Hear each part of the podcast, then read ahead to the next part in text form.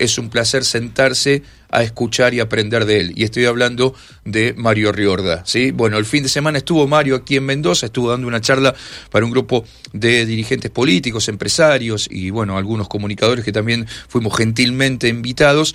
Eh, y justamente coincide muchos de los temas de los que habló Mario el sábado con el lanzamiento de su nuevo libro que calentito de la, de la, de la editorial, calentito de la imprenta, llega a la Feria del Libro por estas, eh, por estas horas. Así que primero le vamos a agradecer la gentileza de tomarse un ratito para, para atendernos, para charlar con nosotros y después obviamente felicitarlo por este hijito nuevo que está dando a luz en estas, en estas horas. ¿Qué haces Mario? ¿Cómo te va? Buen día, gracias por atendernos. ¿Cómo andás? ¿Qué tal Marcelo?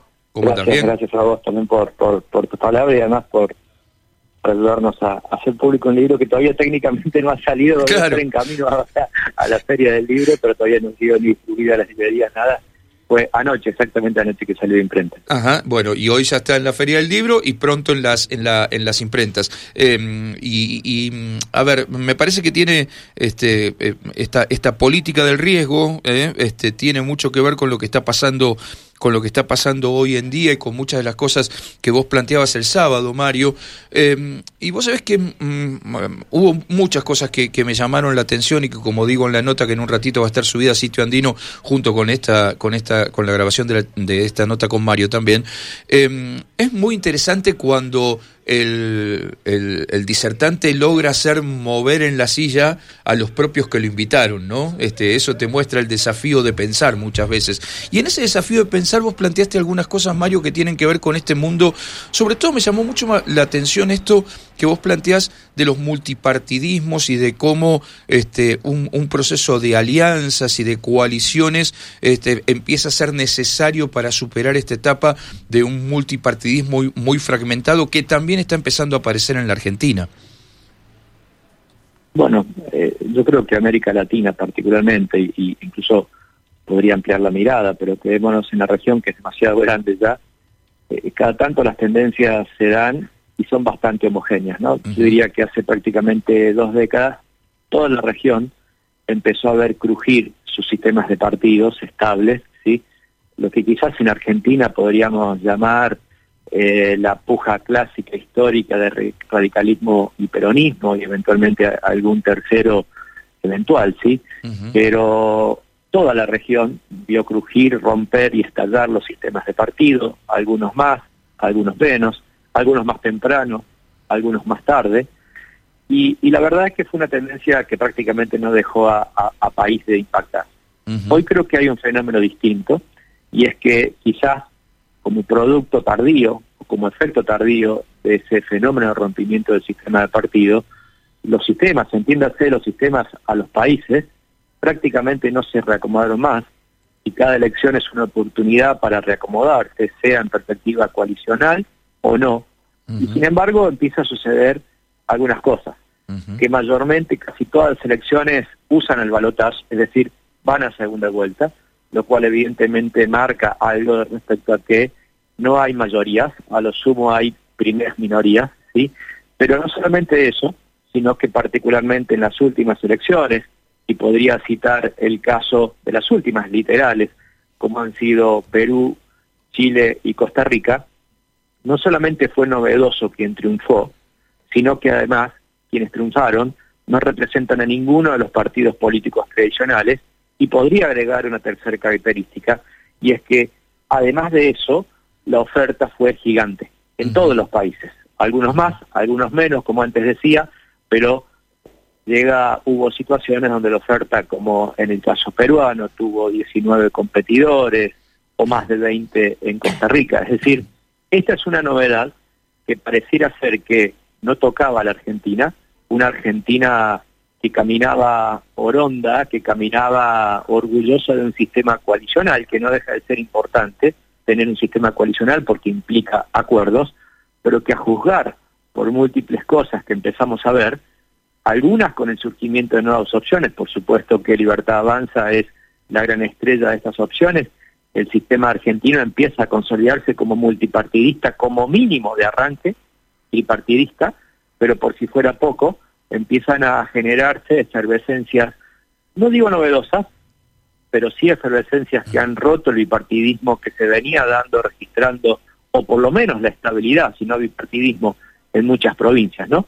Hace muy poquitas horas, de alguna manera, el Partido Demócrata ha dejado formalmente de ser parte de Cambio Mendoza, e independientemente de que muchos de los liderazgos todavía estén adentro, es un ejemplo de esto que digo, y mucho más potenciado por la posibilidad de que la enorme mayoría de las provincias, y repito esto, la enorme mayoría de las provincias, no solo algunas, están eh, planificando adelantamiento electoral. Es decir, hay un ruido, hay un multipartidismo, hay alianzas novedosas, entonces en todo este escenario, claramente, pensar la gobernabilidad, pensar la articulación, mientras más temprano se haga, desde todo punto de vista, al menos para mí, resulta algo positivo.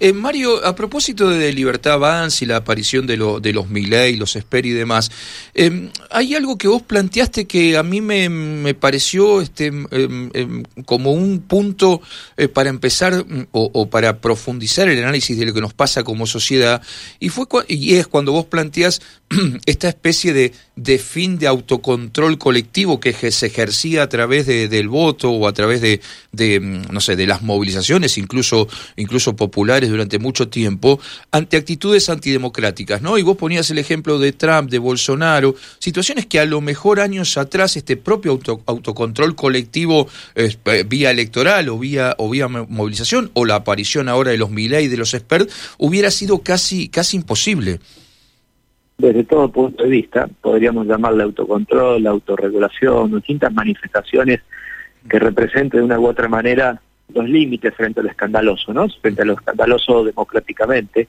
Eh, y, esto es interesante, ¿no? Porque ha permitido que lo, diría, incorrecto políticamente hablando, se haga presente y no tenga sanciones públicas.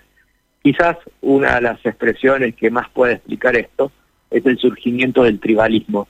Lamentablemente la palabra tribalismo muchas veces se la ha desprovisto de su significado politológico, incluso sociológico, yo diría, para ser más específico, y muchas veces asociado a la organización de intereses en la perspectiva digital o en el mundo digital, se le ha quitado cierta gravedad que contiene el tribalismo. Porque el tribalismo de alguna manera es algo así como la primacía de las normas del consenso interno, la autocelebración interna, la autocelebración con una pretensión identitaria en desmedro de un consenso general. Por lo tanto, todo aquello que sirva para que me aplaudan mis fieles, todo aquello que haga radicalizar mi tribu, es mucho más celebrado, es mucho más usado que todo aquello que apunte a una idea de consenso interno. Entonces, lo políticamente correcto pasa a ser, no en todos, pero por lo menos en muchas de estas expresiones, aquello que haga motivar a mi tribu sin importar qué piensa toda la sociedad. Este es el aspecto grave que de alguna manera se deriva de la idea del tribalismo, porque, insisto, torna mayormente a cada expresión, a cada agrupación identitaria, políticamente incorrecta en tanto y en cuanto apunta casi siempre a una radicalización. Fíjate que de una u otra manera, cuando se plantean experiencias internacionales en una palabrita que pasa desapercibido pero que es gigante en el mundo, y mucho más hoy, y ya voy a explicar por qué, que es una democracia iliberal, representa aquel tipo de gobierno que se da en un contexto supuestamente democrático, que accede al poder con una formalidad y hasta diría con una estética supuestamente democrática, pero que luego en la gestión tiene muchísimos elementos que claramente hacen que esa democracia no sea tal o por lo menos sea una cosa distinta. Uno de los fenómenos internacionales de democracia iliberal en el mundo claramente es Putin. Y ahí vemos entonces lo que significa este tipo de personalidades. ¿Por qué traigo a colación la idea de democracia liberal? Porque muchísimas de estas prácticas políticamente incorrectas son fenómenos desde la oposición mayormente, por lo menos en Argentina, de democracias iliberales. Es decir, personas que critican, lo cual sería muy razonable y está muy bien, pero que además deslegitiman la democracia desde adentro de la democracia. Claro, y además, eh, yendo un poco más en esto último que de lo que usted hablaba, además estos personajes o estos espacios que se plantean como eh, políticamente incorrectos, como revolucionarios, pero que en definitiva el contenido de sus políticas terminan jugando a favor del status quo. Es decir, por ahí son muy llamativos para los jóvenes. Mm, pongo el ejemplo de mi ley porque digo, es ahora del que está hablando todo el mundo que se muestra como absolutamente revolucionario en las formas, este, pero que en definitiva sus ideas apelan a continuar con el status quo, digamos, a continuar cosas que, que están muy forjadas en la sociedad, en los sistemas económicos por lo menos. Sí, sino continuar como mínimo desplazar la idea de solidaridad y en base a su pretensión de libertad que a pocos les vaya bien. En realidad son revolucionarios, comparto esa expresión, pero a mí me gusta mucho, incluso hasta muchas veces como se autodefinen, ¿no? anarcocapitalistas, es decir, es una especie de anarquía capitalista no regulada, particularmente por el Estado, por eso se pretende casi siempre un Estado débil con un capitalismo muy potente que en parte excluye a todos aquellos que hoy ya no son parte de ese de ese mundo. eh, Mario, para... Ahora, perdón, tampoco es que, que habla en el vacío, ¿no? Porque eh, cuando uno habla con jóvenes en general, pero no solamente con jóvenes, digo, ahí está la, la, yo diría, el, punto caliente de este debate, ¿sí? Y es que cuando uno mira hacia atrás, es muy poco lo que tiene para defender en términos de cuán bien le ha ido el país en un momento o en otro, ¿no? Entonces, creo que también esas expresiones cabalgan sobre un fracaso anterior. Solo miremos lo que significa particularmente, qué sé yo, cuestiones tan importantes y significativas, por ejemplo, como la reducción de la pobreza, o cuestiones tan importantes y significativas que nos afectan cotidianamente como inflación, entonces, cualquier persona que se pose sobre eso como un discurso central, que cabalga sobre el fracaso anterior, que además, insisto, es de un color y del otro color también, eh, cobra sentido por lo menos que llama la atención. Está claro. Eh, para cerrar, quiero este, robarte el propio cierre de, la, de, tu charla el, sábado, eh, porque me pareció que es algo fundamental que deberían anotar este, todo, todo, gran parte de los políticos y dirigentes de hoy.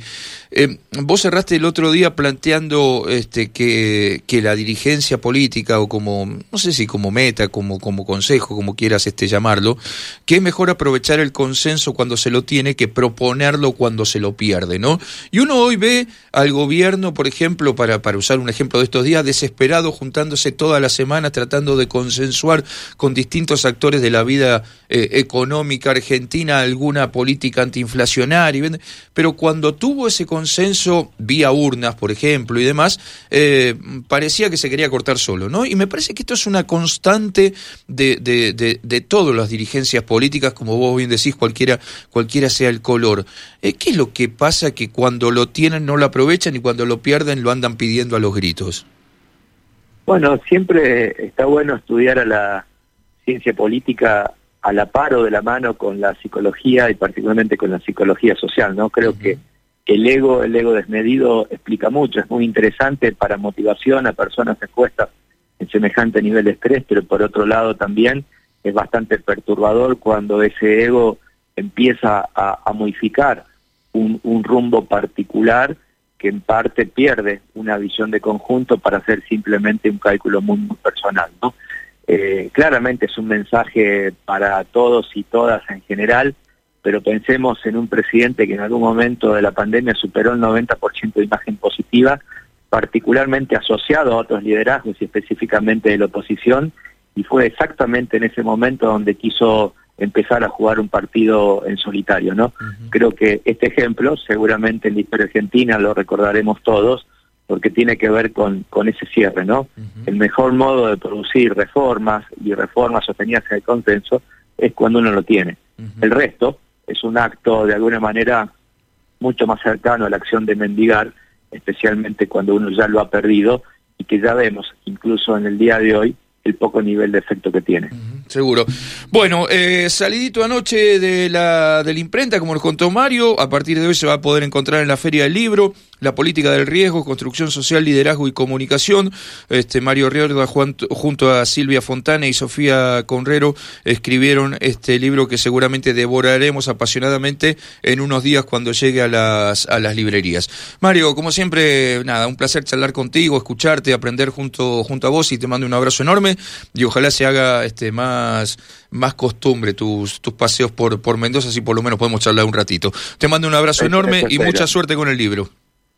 Fuerte abrazo, mil, mil gracias, un gusto verte visto. Gracias. Mario Riorda, politólogo, consultor, este, comunicador,